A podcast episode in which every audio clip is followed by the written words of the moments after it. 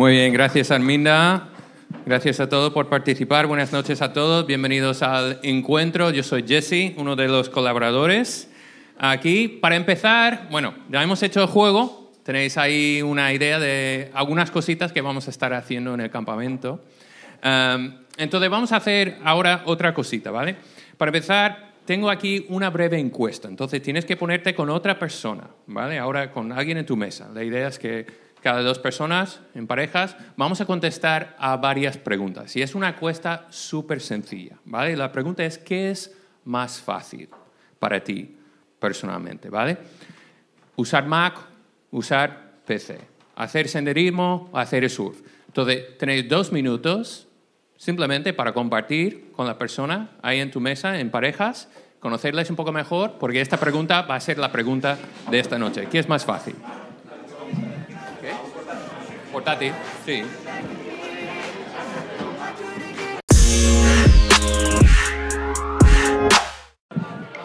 Ok. Vamos terminando. A ver, ¿sois más de Mac o PC? Mac. PC. Ah, ok, más de PC. Eh, ¿Senderismo o surf? Senderismo. Senderismo, claro. ¿Cuántas, ¿Cuántas veces has venido en los senderismos de en vivo? Nunca. Nunca, aún no. Eh, ok, ¿estudia de mañana o de noche? De noche. ¿Ser líder o ser seguidor? ¿Líder? Depende de quiénes tengáis que liderar, ¿verdad? Eso sí. ¿Baloncesto o fútbol? ¿Baloncesto alguna? ¿Fútbol? Bueno, depende de la persona, sí. Ok, ¿qué es más fácil? Claro, ¿qué es más fácil para ti? Pero vamos a volver a esa pregunta, porque va a ser la pregunta clave de esta noche, ¿vale?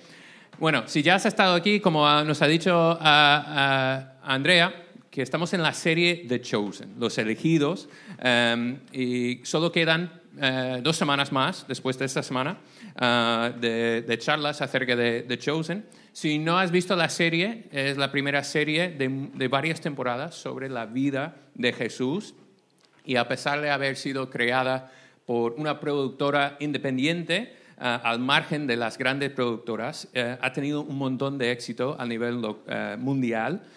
Si vas a la dice que se ha visto The Chosen más de 375 millones de veces. Entonces, mucha, mucha gente está viendo la serie.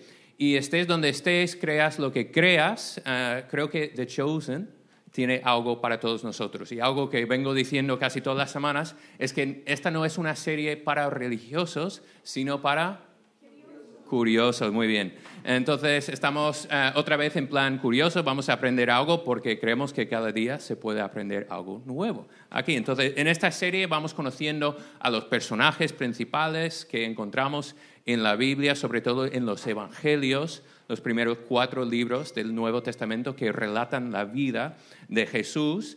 Y, yo creo que esto es la clave, ¿no? Al final, si conoces un poco de los evangelios, sacas mucho más de la serie. Entonces, cada semana estoy diciendo, hay que leer el libro para realmente apreciar la serie. Entonces, hay cuatro que puedes leer, Mateo, Marcos, Lucas o Juan. Llevo diciendo que podemos leer Lucas y sacar mucho. Esta noche voy a compartir una pequeña historia que también aparece en Lucas, pero vamos a leer la versión en Marcos. Uh, pero te animo a leer uno de los evangelios porque va a ser un tiempo bien invertido, incluso si no estás seguro de lo que crees acerca de Jesús, incluso quizá más importante eso, si no estás seguro de lo que crees, lee uno de los evangelios porque eh, te debes a ti mismo conocer la historia de por qué esa historia ha cambiado el mundo entero. Entonces, para felicitar un poco esta tarea esta noche, en vez de escucharme hablar durante mucho tiempo, lo que vamos a hacer es leer la historia en las mesas. ¿Vale? Vamos a leer, descubrir una de las historias de la vida de Jesús juntos en las mesas. Entonces tenéis unos sobres ahí, podéis abrir los sobres, ¿vale? Y hay una copia de la historia para cada persona en tu mesa, ¿ok? Entonces lo que vamos a hacer, vamos a leer la historia a cada mesa individualmente, va a descubrir la historia, os animo a leer la historia en voz alta juntos, y luego vamos a poner aquí cinco preguntas, ¿vale? Cinco preguntas y vais a opinar, compartir, sacar algunas observaciones de esta historia juntos. Vamos a hacer esto durante unos 10 minutos, ¿vale? Y luego vengo aquí otra vez para compartir alguna opinión, sacar algún detalle, algún detalle de esta historia, ¿vale? Y luego después, al final, vamos a repartir las tapas y todos juntos vamos a ver cómo The Chosen interpreta esta misma escena, esta misma historia, y vamos a poder eh, comparar y sacar algunas conclusiones juntos, ¿vale? ¿Está claro el, plan? ¿Todo bien? Ok. Pues vamos con eso. Tenéis unos 10, 12 minutos para leer la historia y compartir las preguntas que ahora Sophie va a poner ahí en la pantalla. Muy bien, pues adelante y luego uh, volvemos todos juntos.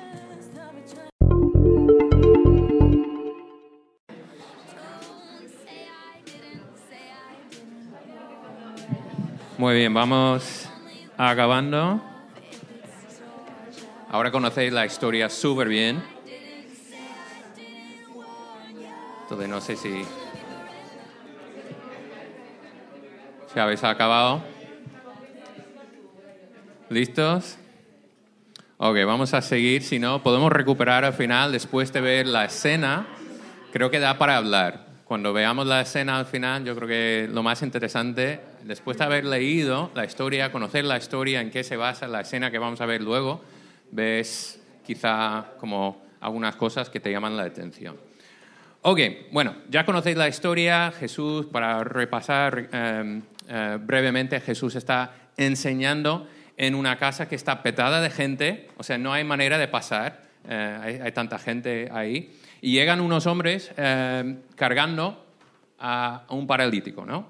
Em, me gusta pensar que es su amigo, que están ahí llevando a su amigo y, y no hay manera de entrar en esta casa, ¿verdad? O sea, imposible. Imagínate intentar atravesar eh, la Plaza de la Virgen durante la, ofrenda de flores en Fallas, pues tal cual, o sea, imposible, ¿no? Tienes que rodear. Eh, entonces, estos chicos son muy listos y ven que, bueno, pueden llegar ahí al techo, suben al techo, interrumpen por completo la reunión, la quedada, porque rompen el techo, todo se cae ahí abajo y luego bajan a su amigo en su camilla hasta los pies de Jesús. Y Jesús, viendo su fe, fe de ellos, ¿verdad? Le da al paralítico un dos por uno.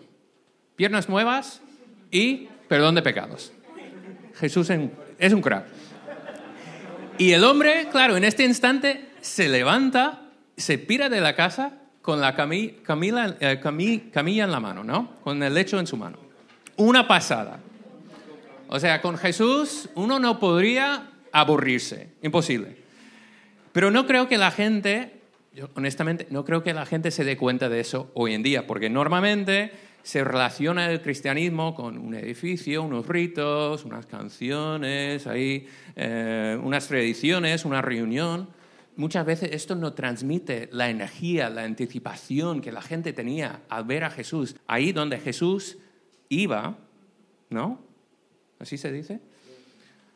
Eh, había un alboroto había mucha gente apretujándose para verlo, ¿no? En cada ciudad, en cada pueblo. Y siempre me ha gustado esta historia. Yo creo que Jesús de alguna manera saca su genio. Eh, eh, me gusta porque parece es una de estas historias donde si Jesús hubiera tenido un micro en la mano, lo habría dejado caer al suelo, ¿no? Y se habría marchado del escenario después de hacer lo que hace. O sea, si eres capaz, de verdad, sanar a un hombre en este instante, un paralítico, delante de todos, eres la leche. O sea, increíble, ¿no? Pero no creo que Jesús hiciera este milagro en plan chulo, no. Creo que lo hizo porque realmente, realmente amaba a estas personas y sentía compasión por ellas. Y en vez de dejar caer algo al suelo, levanta a un hombre del suelo, un hombre real, que no sabemos cuántos años llevaba así, paralizado, en una situación de dependencia total, y lo saca de su desesperación, de su quebranto, tanto a nivel físico como a nivel espiritual. Y creo que tenemos que recordar que cuando vemos estas historias, leemos estas historias, para Jesús sanar a una persona era y es una experiencia tanto física como espiritual. No es una o la otra. Van de la mano. Porque Jesús sabe que como personas podemos estar perfectamente por fuera y rotos por completo por dentro. Él sabe que necesitamos esta sanación, em, este arreglo, tanto por dentro como por fuera. Y por eso Jesús quiere, quiere tratar los dos temas en esta historia. Y cuando ve la fe demostrada, Jesús dice la frase que, que luego aquí Jesús acaba liando la parla, ¿no? Porque dice, hijo, una cercanía, ¿no? Un muestro de cariño, hijo, tus pecados quedan perdonados. Y creo que a primera vista es, eh, es un poco confuso, ¿no? Esa frase, que ¿de dónde ha sacado Jesús esta frase? Porque este hombre no lo conoce, no ha hecho nada a Jesús directamente, ¿no? O sea, si tú haces daño a otra persona, solo la persona que tú has ofendido o herido te puede perdonar, ¿verdad? O sea, si yo le doy una bofetada a JP, es JP quien, te, quien tiene que perdonarme a mí, ¿verdad? Y no vosotros. Podéis estar enfadados o no, dependiendo de la situación. A lo mejor se lo merecía. Pues ser, no. Pero es JP tiene que perdonarme a mí, ¿no? Entonces, ¿quién se cree Jesús? Entonces, para perdonar a personas que no le han hecho daño. Y bueno, precisamente eso es lo que les molesta, ¿verdad? A los maestros de la ley estos religiosos, líderes religiosos, a veces los conocemos como los fariseos, los más apasionados por la religión judía en aquel entonces, y ellos flipan, ¿no? Cuando escuchan eso, flipan. Em, ellos captan enseguida lo que pretende Jesús decir con esto, le acusan de blasfemia porque Jesús está poniéndose en el lugar de Dios. ¿Habéis escuchado algo acerca de tener un complejo de Mesías? Pues Jesús lo tiene aquí, ¿no? O, o es el Mesías, ¿no? Entonces, Jesús se pone en plan crack para enfrentarse directamente con estas acusaciones que él sabe que tienen y, lanza el reto. ¿Qué es más fácil? ¿Qué es más fácil? ¿Decirle al paralítico, tus pecados son perdonados? ¿O decirle, levántate, toma tu camilla, camilla y anda? ¿Qué es más fácil? Creo que la pregunta da a entender que es fácil decir cualquier cosa, ¿no? Luego, hacerlo es, un poco más complicado, ¿no? Yo le puedo decir a Emanuel, si vamos a ir a jugar al baloncesto un día, le puedo decir antes de llegar a la cancha que, que puedo hacer un mate, pero va a ser mentira, porque no puedo. Pero si no estamos en la cancha, lo, lo puedo decir, pero demostrarlo es otra cosa, ¿no? Y para Jesús si viendo la, historia aquí, para él habría sido muchísimo más fácil sanar al hombre sin decir nada sobre los pecados, sin escandalizar, sin ofender las sensibilidades religiosas de los maestros de la ley. O sea, si Jesús hubiera querido ahorrar problemas, no meterse en marrones con ellos, podía haber optado por la vía fácil. Pero Jesús no vino para poner un parche de morfina cuando lo que necesitamos es el perdón y la sanación total. O sea, cuando Jesús lanza el reto, ¿qué es más fácil? Decirle al paralítico, tus pecados son perdonados, o decirle, levántate, toma tu camilla y anda. Sabe que va a romper por completo los esquemas que estos maestros de la ley tienen de Dios. Y creo que lo hace con nosotros también. Cuando leemos los Evangelios, muchas veces quedamos sorprendidos por lo que Jesús hace, lo que dice, em, cómo rompe esquemas, estereotipos que la gente tiene. O sea, si tú lees acerca de Jesús, te va a incomodar lo que Él hace y lo que Él dice, porque va a romper esquemas que tenemos acerca de Dios. Y Jesús sabía que al perdonar pecados aquí en esta cena, como lo hizo en este instante, los líderes religiosos pondrían en marcha su plan para matarlo. Pero Jesús nunca eligió la vía fácil, ni con ellos ni con nosotros. Y me alegra que no lo hiciera. ¿Qué es más fácil? Esto es lo que dice después de, eso, dice en el versículo 10, dice, pues para que sepáis que el Hijo del Hombre, o sea, él mismo, tiene autoridad en la tierra para perdonar pecados, se dirigió entonces al paralítico. A ti te digo, levántate, toma tu camilla y vete a tu casa. Y lo hace. O sea, para Jesús curar, sanar a una persona era fácil. Pero perdonar pecados, eso es lo que le costó su propia vida. Aunque vivimos en una sociedad que tiene una relación complicada con la idea eh, del pecado o de los pecados, es un tema que no podemos evitar. Eh, el mundo en sí, o sea, nada más echar un vistazo a las noticias, el mundo en sí necesita ser sanado de muchísimas cosas, ¿no? Las enfermedades, las guerras, el racismo, las injusticias, la destrucción del medio ambiente, de todo pecado institucional que hay. Pero el pecado es tanto institucional como individual. Son las personas las que generan también estos problemas. Y Jesús vino a perdonar y sanar a los dos. El pecado destruye el mundo, destruye las relaciones que tenemos entre nosotros como personas, destruye familias, la relación también destruye entre nosotros y Dios. O sea, el pecado rompe, hiere y hace daño a las relaciones humanas y también a los cuerpos humanos. Entonces, el verdadero milagro de esta historia eh, no es que Jesús haya venido para curar a un hombre en un momento dado de la historia, sino que vino a curar y sanar a cada ser humano, a ti y a mí. Y cuánto me alegra que Jesús no se decantara por la vía fácil, sino que llevó su amor por mí, por ti, hasta las últimas consecuencias. Y eso es lo que descubrimos, ¿no? Cuando leemos la historia, que Jesús fue hasta la cruz. Hay un versículo que me gusta mucho más adelante en el Nuevo Testamento que dice esto. Porque Cristo Jesús murió por los pecados una vez por todas, el justo por los injustos, al fin de llevaros a Dios. Me encanta esta frase, una vez por todas. O sea, ya está hecho. En la cruz Jesús trató una vez por todas las feas consecuencias del pecado. Mi pecado, tu pecado, el pecado de todos. Y es ahí donde Jesús, Dios hecho persona, puso su vida por nosotros. Y la Biblia dice que ha sido por amor. No un amor sentimental, romántico, pasajero, sino un amor, que se demostró con hechos.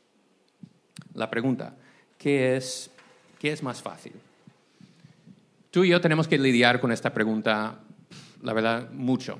Em, eh, creo que es una, una pregunta que nos hacemos casi todos los días, a veces sin darnos cuenta. ¿no? Es la pregunta que usamos para tomar algunas decisiones. Por ejemplo, ¿qué es más fácil? pedirme una pizza por globo o preparar una comida saludable en casa. Pues pedir la pizza, ¿no?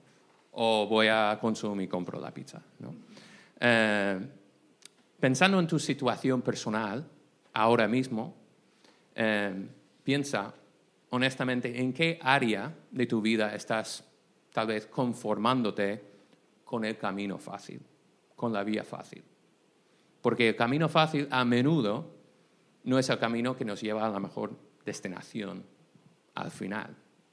Y tal vez te estés enfrentando a una decisión difícil o una situación complicada, una relación importante y sientes la tentación, tentación de ir por la vía fácil, ¿no? Cuando a lo mejor sabes que lo mejor sería ir por otro camino. Y tal vez te hayas conformado con una parálisis en tu vida emocional, relacional, espiritual. Y yo creo que Jesús vino también para tratar todo eso, por amor, porque su amor, ese amor que Él nos mostró, nos impulsa a vivir de otra forma, ¿no? El amor por Dios, el amor por otras personas, también el amor propio nos exige tomar los caminos más duros a veces, porque el amor empieza donde termina la comodidad, donde termina la conveniencia. Lo, que me encanta de esta historia simplemente es que ni los amigos del paralítico. ¿Cuántos había? ¿Os acordáis en la historia? Cuatro. Muy bien, cuatro. Estos cuatro amigos, eh, ellos no tomaron el camino fácil, la vía fácil. Y Jesús tampoco. Y vemos que los dos ponen su amor en acción. ¿Os acordáis de la última pregunta que vimos eh, ahí en los grupos? Fue con quién te identificas. ¿Con quién te identificas en esta historia? ¿Te acuerdas de la persona o del grupo que elegiste? Yo creo que esta historia es una invitación al final. ¿Quién soy? ¿Quién soy en esta historia? ¿Soy como la multitud que de alguna manera impide a que la gente llegara a Jesús, haciendo caso omiso a, a estos cuatro amigos y el paralítico? De alguna manera, ¿soy yo como ellos? Haciendo caso omiso a las necesidades a mi alrededor porque estoy tan enfocado en mí mismo? ¿O soy como los cuatro que llevan a paralítico hasta los pies de Jesús, rompiendo techos, siendo creativos, haciendo cualquier cosa para que la gente llegue al que puede sanar tanto por dentro como por fuera? ¿O soy como los maestros de la ley que critican y no pueden aceptar a Jesús porque no encaja en sus esquemas? ¿O soy yo el paralítico? Yo creo que cada uno de nosotros somos una de estas personas. En primer lugar, creo que necesito recordar que Jesús vino para los paralíticos. Y este soy yo. Solo hay una manera de venir a Jesús y esto es en dependencia total, necesidad total. Y creo que todos tenemos áreas de nuestras vidas que están paralizadas y necesitamos que otros vengan a cargar con ellas. Como Él, todos necesitamos ser sanados tanto por dentro como por fuera, perdonados, curados. Y yo creo que, y lo he visto en mi vida, todos necesitamos o hemos necesitado que otros nos lleven a conocer a Jesús. Entonces, no sé dónde estás en tu propio camino, pero si aún, si aún no has puesto tu fe en Jesús, te pregunto esto. ¿Qué personas, multitudes o techos o críticas o prejuicios o esquemas o ideologías o ismos te están impidiendo? No sé cuáles son tus barreras, pero creo que Jesús puede con ellas y yo creo que ha puesto a personas también en tu vida para ayudarte, ayudarte a superarlas. Porque creo que el amor y el perdón de Jesús es para todos. O a lo mejor en tu caso te identificas ahora mismo con, con uno de los cuatro, los amigos, ¿no? Y a lo mejor es un momento, estás viendo que es tu momento de levantar a un amigo que está en tu vida, de ayudarle de alguna manera, si puede ser ayudarle a conocer a Jesús. Entonces te pregunto esto, ¿qué estás haciendo para poner tu fe en acción? Si pienso en estos cuatro hombres, si se hubieran quedado atrás, si se hubieran parado a la primera barrera, cuando no podían abrirse, paso, su amigo nunca habría llegado a los pies de Jesús. Pero no se rinden, son creativos, em, trabajan juntos, van hasta el techo y dejan que su fe les impulse y ponen su fe en acción. Me gusta eso, porque no creo que Jesús viniera simplemente para que pudiéramos pasar una hora, un día a la semana en una reunión para cantar unas canciones y orar. Creo que Jesús vino para que pusiéramos nuestra fe en acción, porque Jesús vino para salvar vidas y transformar vidas. Entonces, ¿qué tipo de amigo quieres ser? Y cuando ayudamos a alguien a acercarse a Jesús, no es algo que estamos forzando, simplemente es una invitación. ¿No? Tenemos que recordar que no les estamos vendiendo nada. no les estamos ayudando a seguir una religión, una nueva ideología, una filosofía, ni un, un programa de superación personal. Esto no es. Les estamos invitando a conocer a una persona. Y esto es lo que me pasó a mí. En algún momento alguien compartió a Jesús conmigo. En vivo existe hoy porque alguien compartió su fe en Jesús conmigo. En vivo existe hoy porque alguien compartió su fe en Jesús con Sophie. Entonces, ¿qué tipo de fe quieres tener? Cuando seguimos a Jesús, lo hacemos en grupo. Me encanta conocer. La vida se vive mejor juntos. Vivimos en la vida real, o sea, de los marrones, fallos, heridas, el pecado. Pero el cristianismo es una fe que se empeña en buscar el, perdón y la restauración, porque esto es lo que Dios ha hecho por nosotros en Jesús. Entonces, lo que vamos a hacer ahora, como dije, que vamos a ver esta escena de cómo lo han, eh, lo han interpretado en The Chosen, ¿vale? Y um, Sophie va a poner la escena aquí en un momento. Y Anna Kate y Riley y Alejandra van a repartir las tapas, ¿vale? Entonces, ellos van a repartir las tapas y mientras comemos las tapas, vamos a ver esta última escena, ¿vale? Y yo creo que hay una invitación aquí para todos. Os animo a, quedaros, que ellos nos van a servir eh, en, esta noche. Entonces nos van a servir, vamos a ver la escena. Yo creo que hay una invitación que vamos a ver en esta escena. De, ah, Jesús nos está invitando, ¿no? No a optar simplemente por la vía fácil, sino a optar por la vía del amor, porque el amor nunca es fácil. Entonces vamos a ver cómo Jesús pone este amor en acción y como los amigos ponen su fe en acción.